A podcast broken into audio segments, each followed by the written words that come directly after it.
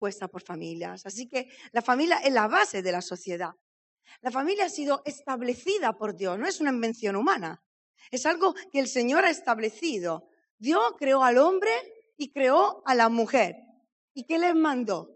Les mandó que se multiplicasen y que llenasen la tierra. Lo leemos en Génesis capítulo 1, versículo 28, donde leemos que los bendijo Dios y les dijo, fructificad y multiplicaos, llenad la tierra, llenad la tierra. Habla en plural. ¿Por qué? Porque el llamado a la familia es a los dos. El llamado es a los dos, es un llamado a la familia, en la cual cada uno tiene su rol y tiene su función. Y desde el principio lo hemos visto, que el enemigo ha intentado atacar la familia, ha intentado destruir el matrimonio y sigue haciéndolo hoy en día. Lucha contra la familia, es el matrimonio y ataca a la iglesia del Señor, hecha y compuesta por familias. Por eso siempre digo, no nos permitamos el lujo de estar enojados el uno el otro dentro de la familia, pero tampoco dentro de la iglesia. No te permitas el lujo de estar enfadado con un hermano, con tu pastor, una familia con otra familia, porque ¿sabes qué pasa? Que cuando nos reunimos, eso se percibe se percibe porque no somos individuos que nos movemos a solas, somos un cuerpo. Si a mí me duele este dedito tan chiquitito o el dedo del pie, uf, horrible, cuando se duele el pequeñito del pie, tan insignificante, pero que todo el cuerpo sufre y caminas arrastrándote con dolor. Lo mismo pasa cuando estamos juntos, hermanos, porque somos una familia. Y Dios protege y cuida de la familia porque en ella se cumple el plan de Dios para la humanidad.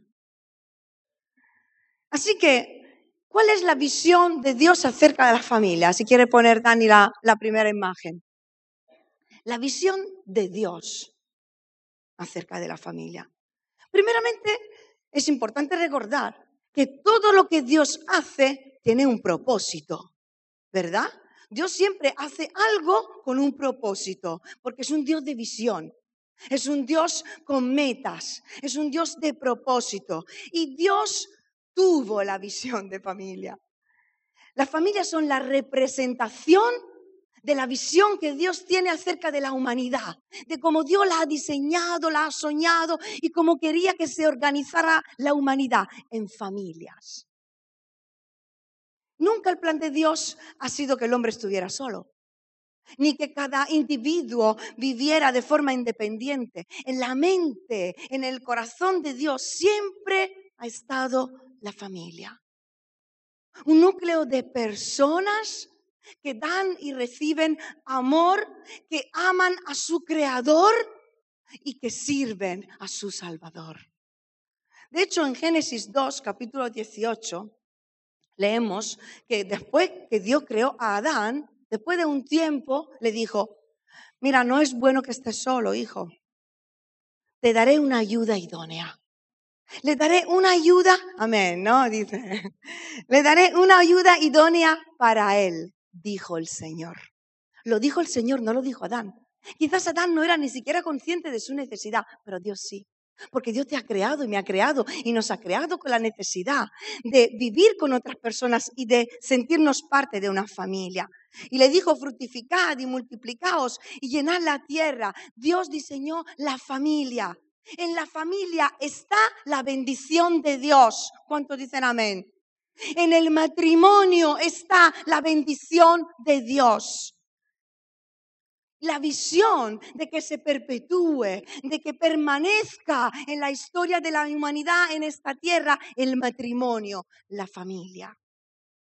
Dice que Dios crea al hombre, ¿de dónde lo crea? De del, del polvo, del barro, de la tierra.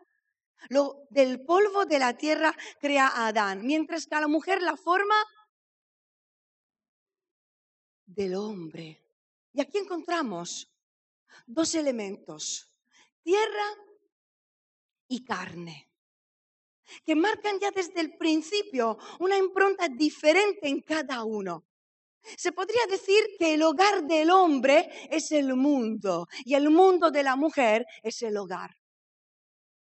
Porque están hechos de formas diferentes. Adán fue formado de la tierra, Eva fue formada de la propia persona de Adán. Así que el hombre está más ligado a la naturaleza. Vemos que los varones tienen ese espíritu aventurero, quieren descubrir. Vamos de excursión y son los que quieren descubrir lo que se van en la tierra salvaje y nosotros en donde la, la madera, donde estamos tan seguras para caminar. Ay, cuidado con el niño, déjalo, déjalo que descubra. Os suena, ¿no? Somos completamente diferentes, con naturaleza diferente, mientras que la, la mujer es más relacional, la mujer es más cercana, es más sensible. Por eso es tan importante que dentro del matrimonio y en una familia donde hay hijos, es importante que en la paternidad cada uno sepa desarrollar su lugar y, su rol, porque el hombre, la madre normalmente es la que retiene el hogar. Y el hombre es el que envía al mundo. La mujer es la que, la madre es la que da seguridad en el hogar, ¿verdad? Con sus hijos a nivel afectivo.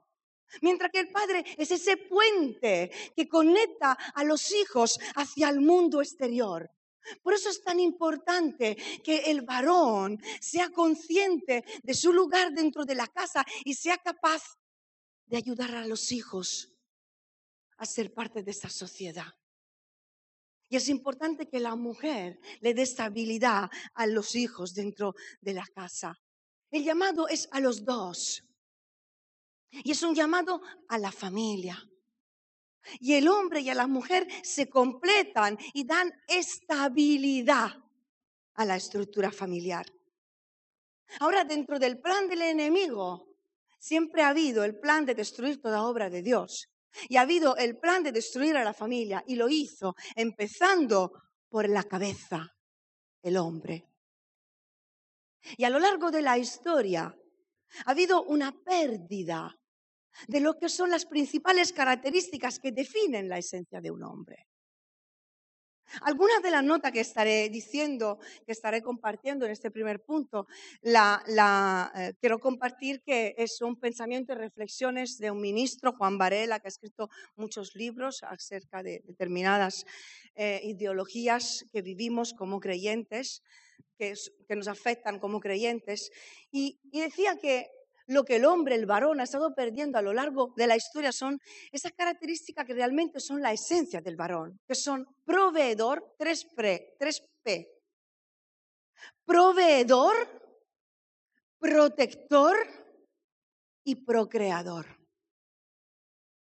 Y la palabra provisión quizás es la que merece un análisis un poco más profunda, porque la esencia de la auténtica masculinidad tiene que ver con visión y con provisión. El hombre es el que provee, según la palabra. El, hombre es el que sustenta la casa. Es el que mantiene un equilibrio familiar, pero escúchame, más allá de lo económico. Va más allá del alimento. Porque por generaciones y desde la revolución industrial, en la cultura occidental, que es la nuestra, el hombre se ha preocupado por suplir para la economía de la casa. Y con ello se creía que había cumplido con todas sus funciones y todas sus responsabilidades. Sin embargo, habían otras responsabilidades domésticas que el varón tenía que cumplir, como la educación de los hijos, como el tiempo relacional con su esposa. Porque el auténtico significado del proveedor va mucho más allá de lo económico.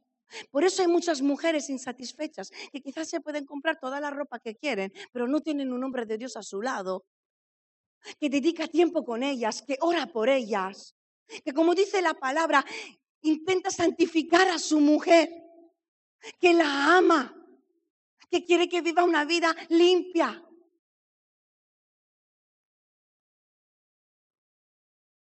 en demasiados lugares, hermanos.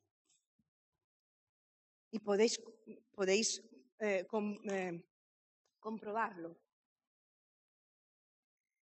Hay muchos hombres en el día de hoy pasivos, cansados, desorientados, conformados, incluso asustados. Debido a que, debido al machismo que se creó, también se creó el feminismo, pero es que ambos son incorrectos delante de Dios. ¿Cuántos dicen amén? Las mujeres han querido cambiar tanto al hombre para que fuese como ellas. Pero es que eso es imposible porque es que no somos iguales, hermanos. Somos iguales en cuanto a valor. Somos iguales en cuanto a dignidad. Somos iguales en cuanto a oportunidad. Pero el hombre y la mujer somos diferentes. No podemos luchar por algo que nunca va a ocurrir. Y el problema del varón que ha perdido su identidad como varón, la ha tenido la mujer que ha querido cambiar al hombre tanto a su imagen que se ha convertido en un hombre asustado. Se ha convertido en un hombre que, que se esconde, que no es capaz de ser hombre. Todo porque la mujer, al sentirse inferior o como algo negativo, ha intentado atacar esa figura que Dios ha puesto en las familias, que es el hombre. Por eso en la actualidad vivimos, hermanos, una profunda desorientación sexual. Una gran crisis de identidad, empezando desde niño pequeño, porque si un niño nace en una familia descontrolada, en una familia desordenada, en una familia desestructurada, su identidad no se puede formar porque el varoncito necesita identificarse con su padre y la mujercita necesita identificarse con su madre.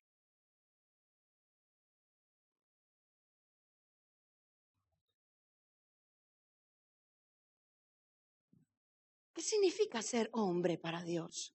Significa ser ese proveedor, ese protector, esa figura que dentro de la casa no solo trae el pan de cada día, sino que se preocupa por cada miembro de su casa. Y sabéis, los niños necesitan la figura del hombre. Los niños necesitan la figura del padre. Sin vergüenza mostrar la debilidad, porque se le ha enseñado al hombre que es macho si no llora. Se le ha enseñado al hombre que será fuerte si no expresa sus sentimientos, como si, si fuera débil, frágil. Sin embargo, no, eso no lo vemos, no lo encontramos en la palabra. Es algo cultural que se ha metido en la cabeza de las personas. ¿Qué es lo que Dios requiere del hombre? Que ame a Dios, que ame a su esposa y que ame a su familia, que la cuide, que medite en la palabra de Dios y que transmita las enseñanzas del Señor. ¿Y qué es ser mujer para Dios? Mira, cuando el hombre recupere y entienda su papel y su propósito, las mujeres también recuperarán su lugar en posición, en honor y en dignidad. Porque la mujer ha sido creada para estar al lado de su marido, para amar y para ser amada, para procrear, para dar vida, para edificar un lugar seguro, un hogar, una vida con su marido. Puede dar vida no solo físicamente, da vida espiritualmente, da vida emocionalmente, da vida a hijos espirituales, porque la mujer es un ser sensible, profundo, puede edificar vidas o puede destruirlas. Porque la mujer tiene un tremendo poder, poder de influencia. Y por eso tiene que orar cada día para saber usar ese poder que tiene, porque Dios se lo ha dado para saber influir para bien, influenciar en su marido, en sus hijos, en las personas, en la sociedad, en la iglesia. Mujeres, debemos de buscar a Dios cada día para ser mujeres virtuosas y saber edificar bien nuestra casa y la iglesia. Y Proverbio 31 describe muy bien a la mujer. Y es una mujer virtuosa, que edifica su casa, que cuida de sus hijos, de su casa, luchadora, trabajadora, que contribuye para el sustento económico de la casa, pero que cuida de sus hijos, es la última en apagar la luz, que se preocupa por ellos, que ora por su familia. Incluso una mujer emprendedora, que nos hace ver su capacidad también de poder gestionar, administrar el dinero dentro de la casa junto a su marido, cosa que en familias, en culturas machistas no existe como si la mujer es tonta y no puede ver el dinero que entra. En la palabra vemos otra cosa, hermanos, vemos otra cosa, que la mujer no es la esclava, es parte de la edificación de la familia. Lee Proverbio 31, no me lo estoy inventando yo. Su marido la alaba públicamente por su fuerza, por su valentía, la honra. ¿Y tú cómo hablas de tu mujer? ¿La alabas? ¿La honras? ¿O le recriminas que no te ha limpiado, que no te ha planchado, que no te ha cocinado? Y las mujeres, ¿cómo tratan a sus maridos? Porque la palabra dice que la mujer debe de sujetarse a su esposo que debe de vivir en esa sujeción, que no significa que la mujer sea anulada por el hombre, sino que ve en su esposo, en su marido, un hombre, una cabeza espiritual, un hombre que busca a Dios, que es el sacerdote de la casa y confía en él, porque sabe que es un hombre que ama a Dios, entonces le amará a él. Yo siempre se lo digo a los jóvenes, antes de conocer a mi marido, le dije al Señor, yo no te pido que sea alto, bajo, moreno, rubio, no te pido, yo te pido que sea un hombre que te ame más a ti que a mí. Porque si te amará a ti, me amará a mí. Ahora, estas cosas de dos. No podemos ir con la Biblia en la mano. La palabra te dice que te tiene que sujetar a mí. Yo soy el hombre, yo trabajo y yo te doy el sueldo en la casa y tú tienes que sujetar. Estás muy equivocado, hermano. Estás muy equivocado, hermano. Porque lo que el hombre tiene en la mano es tener que amar a su mujer como Cristo ama a la iglesia. Tiene una tarea muy complicada. Y si tu mujer no se quiere acostar contigo, pregúntate por qué tiene tanto dolor de cabeza. La cosa es entre dos. Ahora la mujer para llegar a sujetarse a su marido tiene que ver a un hombre de Dios. Tiene que ver a un hombre que se preocupa por ella. Y la mujer también tiene que aprender a sujetar sus impulsos, sus pensamientos y su deseo incluso de manipular, de controlar y de ir por encima del hombre. Descansemos en nuestros maridos descansemos en nuestros maridos. Porque ¿cuál es la visión del hombre acerca de la familia? La visión de Dios es muy clara y la encontramos en la Biblia. Y hay un montón de versículos que nos ayudan a entenderlo. Ahora, ¿cuál es la visión del hombre acerca de la familia? Porque después de la caída, la visión del hombre ha cambiado. Y seguimos pagando las consecuencias de esa ética de vida pervertida, alejada de valores, alejada de la ley, alejada de la obediencia a Dios. ¿Qué es lo que le pasó a la primera familia creada por Dios?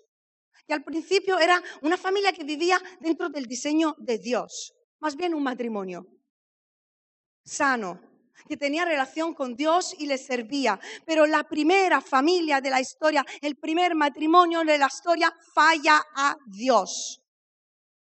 Le falla, desobedeciendo. Y por su pecado es echada fuera de ese jardín donde la relación era perfecta. Entonces todo cambia. ¿Por qué todo cambia? Porque lejos de la presencia de Dios, la visión que el hombre tiene de la familia pierde fuerza, pierde energía, cambia. Y cambia la relación entre el hombre y la mujer. La estructura de la familia dentro de la visión de Dios cae. De hecho, a partir de ese momento, el hombre se ha convertido en una persona dominante, una persona autoritaria, mientras que la mujer, cada vez más anulada, se ha vuelto una persona manipuladora, intentando encontrar su lugar dentro de la familia y su lugar dentro de la sociedad. Aún así, hermanos, quiero decir que Dios sigue teniendo la misma visión de familia. Y sigue queriendo derramar de su bendición en las familias, porque Él ha establecido la familia. ¿Y tú qué visión tienes de la familia, hermanos? Hermano, hermana. ¿Tú crees que Dios quiere bendecir tu hogar? ¿Tú ves la bendición de Dios en tu hogar? Si no la ves, ¿tú la deseas en tu hogar? ¿Crees que Dios puede restaurar algo roto en la ruina de tu casa? ¿O has tirado la toalla? ¿O has dejado de luchar? ¿O has dejado de creer que Dios puede cambiar las cosas en tu casa?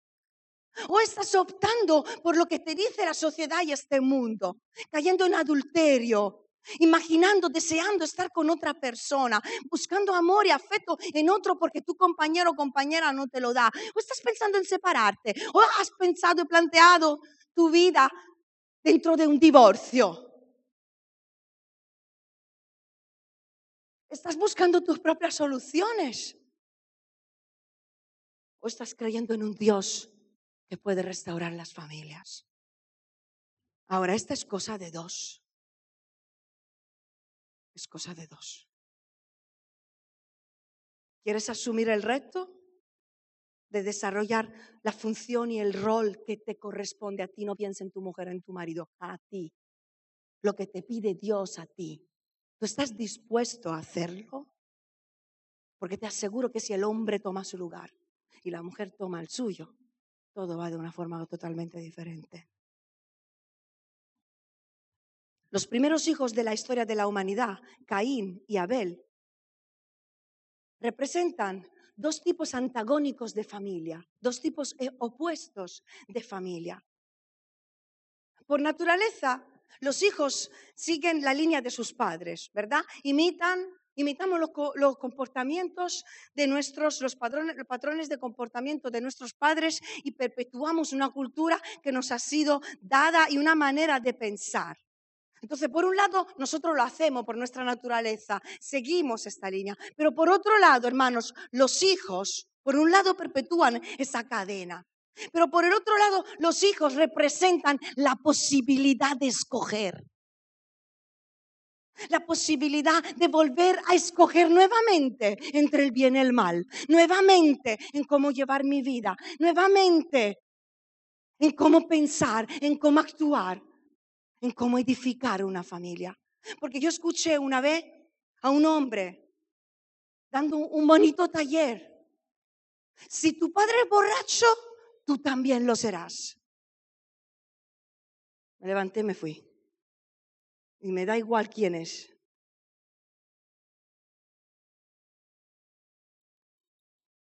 Heredamos patrones de comportamiento, no pecados. Y si tu padre lo ha hecho mal, tú hoy puedes escoger hacerlo de forma diferente. Amén. Si tu madre no ha sido un ejemplo para ti, tú hoy puedes escoger ser un ejemplo para tu hija. Porque Dios restaura la visión. Dios restaura el plan de la familia. Ahora tenemos la libertad de escoger qué tipo de familia queremos abrazar. Y tú puedes escoger. Lo bonito es que no solo tienes la libertad de hacerlo, es que tú lo puedes hacer. Puedes decidir cambiar el rumbo de tu casa a partir de ya. Y qué poder tiene la oración de los padres. Qué poder tiene la oración de un padre o de una madre que se levantan de madrugada luchando por la vida de sus hijos. Porque sufrimos cuando nos pasan cosas a nuestros hijos. Y en lugar de ponernos en el medio intentando lidiar, arreglar y los tropeamos más porque discutimos entre los padres, ponte de rodillas, lucha en oración. Te aseguro que tu Padre Celestial es mejor Padre que tú y que yo y Él sabe cómo cuidar de nuestros hijos. Caín y Abel, dos tipos antagónicos de familia. Caín, el primer hijo de la historia, fue el primer asesino de la historia. Mientras que Abel, su hermano, adoraba a Dios con su vida. Por eso todo lo que hacía Dios le agradaba. Y él escogió amar a Dios y darle lo mejor a Dios. Eran hijos de los mismos padres. Nacieron en el mismo contexto, pero llevaron dos vidas completamente diferentes. Porque hermanos, podemos ser hijos de los mismos padres, nacer en la misma familia, en un mismo contexto económico, social y cultural, tener las mismas oportunidades, sin embargo, escoger vivir una vida muy diferente a la que han escogido nuestros hermanos o nuestras hermanas. Esto es lo mismo dentro de la iglesia. Vivimos en el mismo contexto, estamos aquí en el mismo tiempo histórico, cultural. Ahora cada uno puede decidir cómo vivir su vida. Tienes la misma oportunidad que tiene el hermano que está a tu lado, pero tú decides cómo llevar tu vida. Caín y Abel fueron hijos de padres perdedores. Miremos un momento lo que pasó. Adán fracasó como padre, fracasó como marido, fracasó como creyente, porque no hizo lo que Dios le pidió.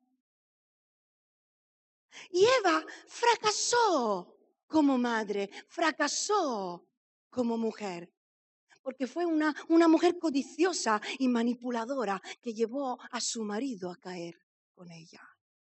Y yo no sé cómo se lo contaron esto a sus hijos, pero yo me imagino a Adán y Eva sentados con sus hijos contándole lo que le pasó, su fracaso, su desobediencia, su experiencia con Dios y cómo eso cambió su vida, su carácter, su destino.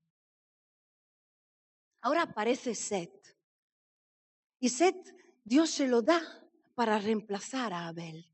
Y nuevamente vemos que Seth y Caín, porque dice la palabra que con Seth eh, los hombres comenzaron a invocar el nombre del Señor.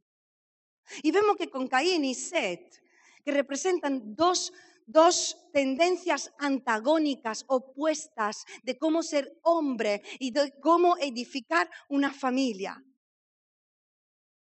Y todo ser humano lucha contra estas dos personas.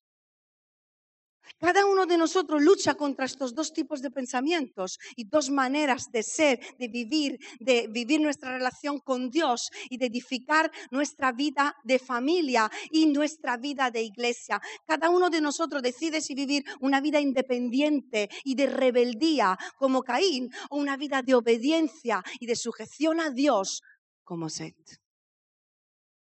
¿Y tú qué tipo de persona quieres ser? ¿Qué tipo de creyente quieres ser? ¿Qué tipo de hombre y de mujer quieres ser? ¿Qué tipo de madre o de padre quieres ser? ¿Qué tipo de familia quieres edificar? Tú eliges. Está en tu mano elegir. Tú puedes elegir. Y por último, hermanos, os invito a abrazar la visión de Dios abrazar la visión que Dios tiene de la familia, porque no ha cambiado con el tiempo, no ha cambiado con las ideologías que han llegado, no ha cambiado ni siquiera por los errores del hombre. La bendición de Dios sigue en los hogares de todos aquellos que deciden amar y obedecer a Dios. ¿Cuántos dicen amén? Su bendición sigue ahí. Lo que ha cambiado es la visión del hombre. Pero ya estamos aquí para que nuestro corazón se vuelva a Dios y no se deje pervertir por la sociedad, no se deje pervertir por las ideologías y la filosofía, no se deje pervertir por el pecado y la carne que en nosotros nos demanda otras cosas. Y muchas veces todo empieza por un pensamiento. Hay que ver este pesado que viene, no sé qué, no sé cuánto. Hay que ver que ahora ha hecho esto. Te odio. En una discusión nos decimos barbaridades. Y todos esos pensamientos siguen en nuestra mente hasta que un día de repente, uff, ¿qué le pasó a esa mujer? ¿Qué le pasó a ese hombre que se fue con otro? ¿Qué le pasó a esa persona que se suicidó? ¿Qué le pasó a ese hermano, a esa hermana que se apartó de la iglesia? Todo empezó por un pensamiento que no sujetó en la voluntad de Dios, en la que no buscó la voluntad de Dios y la restauración de su vida, de su matrimonio. Y el enemigo le ha robado la fe. Le ha robado la esperanza. Porque lo que el enemigo te quiere decir es que tu, tu marido, tu mujer, no va a cambiar, que tu matrimonio va a fracasar. Eso es lo que te está diciendo el enemigo.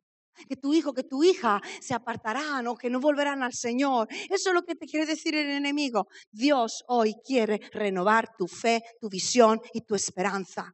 Amén. Porque es un Dios restaurador. Y por terminar, si abrazamos la visión de familia que Dios tiene, no le podemos echar la culpa a nadie. Por cómo va nuestra familia, por cómo va mi vida. Porque yo no le puedo echar la culpa a mi marido por cómo va mi vida espiritual. Y mi marido no me puede echar la culpa a mí por cómo va su vida espiritual. No le podemos echar la culpa a nuestros padres, a la sociedad o al pasado o a otro miembro de nuestra familia si nosotros no estamos viviendo conforme a la voluntad de Dios, ni en nuestra vida personal, ni en nuestra vida familiar. Quizás no estamos matando a nadie físicamente, pero podemos matar a los miembros de nuestra familia con actitudes dañinas, con palabras dañinas. En lugar de agradecer a Dios por lo que te ha dado. Una casa, un hogar, una iglesia, la salvación. Sabéis, la familia no se elige donde nacemos. Nacemos en una familia de punto, no lo elegimos.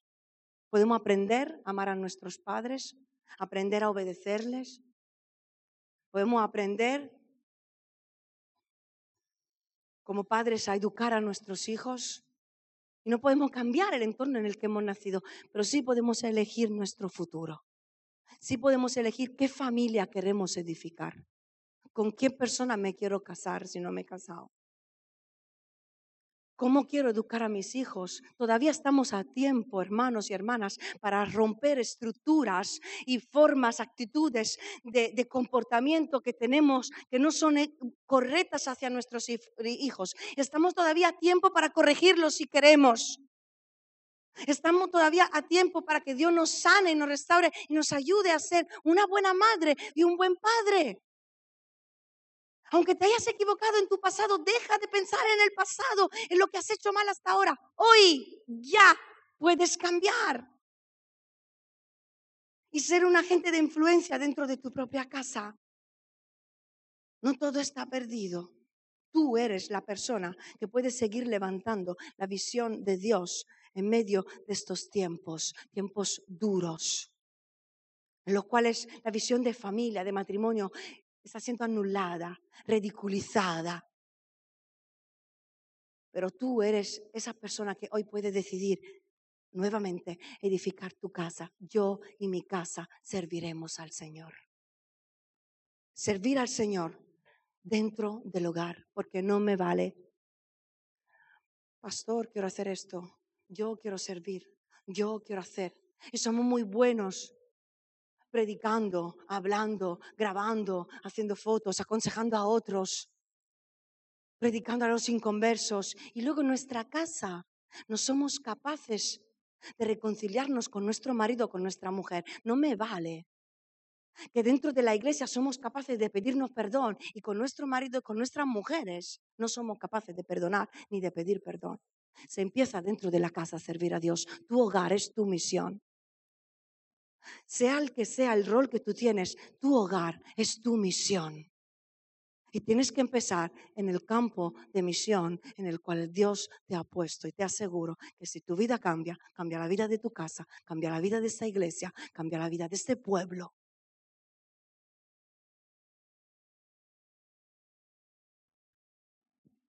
Pero elegiremos obedecer a Dios, amarle, abrazar su visión, visión Vamos a cerrar unos instantes nuestros ojos.